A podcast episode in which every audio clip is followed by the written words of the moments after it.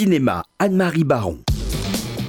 Alors Anne-Marie Baron qui nous parle d'abord d'un film qui s'appelle Sunset. Illik a személyhez.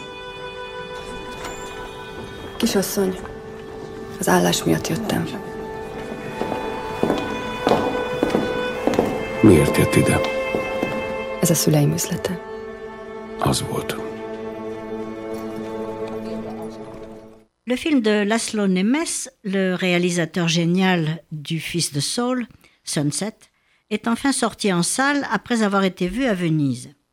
Situé à Budapest en 1913, considéré comme le cœur de l'Europe, l'intrigue adopte le point de vue de la jeune Iris Leiter, qui arrive dans la capitale hongroise après une jeunesse à l'orphelinat, espérant être engagée comme modiste dans la légendaire fabrique de chapeaux dont ses parents ont été dépossédés.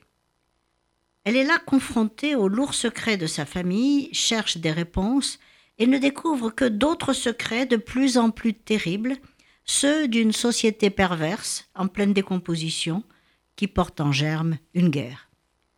On retrouve dans ce film les thèmes, bien sûr, la façon de filmer magistrale de l'auteur du Fils de Saül, avec sa prédilection pour l'image obsessionnelle, les plans fixes, les grandes focales et le clair-obscur, mais je dois dire qu'il maîtrise difficilement une intrigue complexe et répétitive qui plonge le spectateur dans une permanente perplexité. Deuxième film, donc Je suis arrivé en France pour fuir Israël. Fuir cet état méchant, abominable Dieu, lamentable, répugnant, détestable, abruti, étriqué, bas d'esprit, bas de cœur. Aucun pays n'est tout ça à la fois. Choisis. Anne-Marie. Le cinéma israélien est en pleine forme, comme l'a montré le festival qui s'est terminé hier soir. L'événement de la semaine est la sortie de Synonyme de Nadav Lapid, qui a remporté l'Ours d'Or à Berlin. Ce film met en scène un jeune, un jeune soldat émérite de Tsahal qui s'expatrie en France et décide de ne plus prononcer un mot d'hébreu. Yoav, dont le nom, il faut le dire, signifie Dieu est mon Père, est un ange en détresse.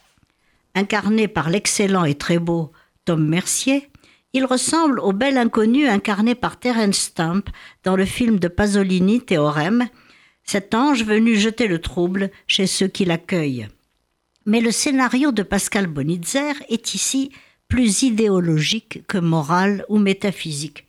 Yoav a décidé de rejeter sa culture et sa langue, d'apprendre le français dans un dictionnaire qu'il porte toujours avec lui, et de se faire adopter par la France avant d'en découvrir aussi des aspects très déplaisants.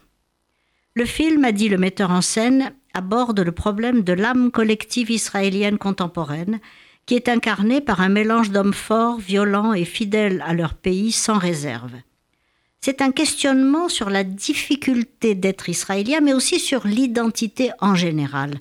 Et ce questionnement est inspiré par la vie qu'a menée le cinéaste à Paris au début des années 2000.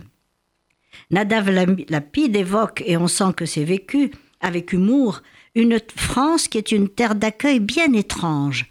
Le projet de naturalisation de Yoav devient de plus en plus grotesque au fur et à mesure qu'il assiste aux cours d'éducation physique, euh, civique, pardon, d'éducation civique donnés par une Léa Drucker délicieusement pince sans rire. La déception finale équivaut pour se désespérer à une trahison, car il croyait dur comme fer à ses chances en France. Une photo exceptionnelle et une mise en scène remarquable font de ce film une méditation très esthétique sur la beauté des corps, des rues de Paris, des intérieurs haussmanniens, comme cadre d'une intrigue pleine de surprises délectables, mais trop politisée à mon gré. Merci Anne-Marie. Si on ne peut en voir qu'un des deux, on va voir quoi? Le second. Le second.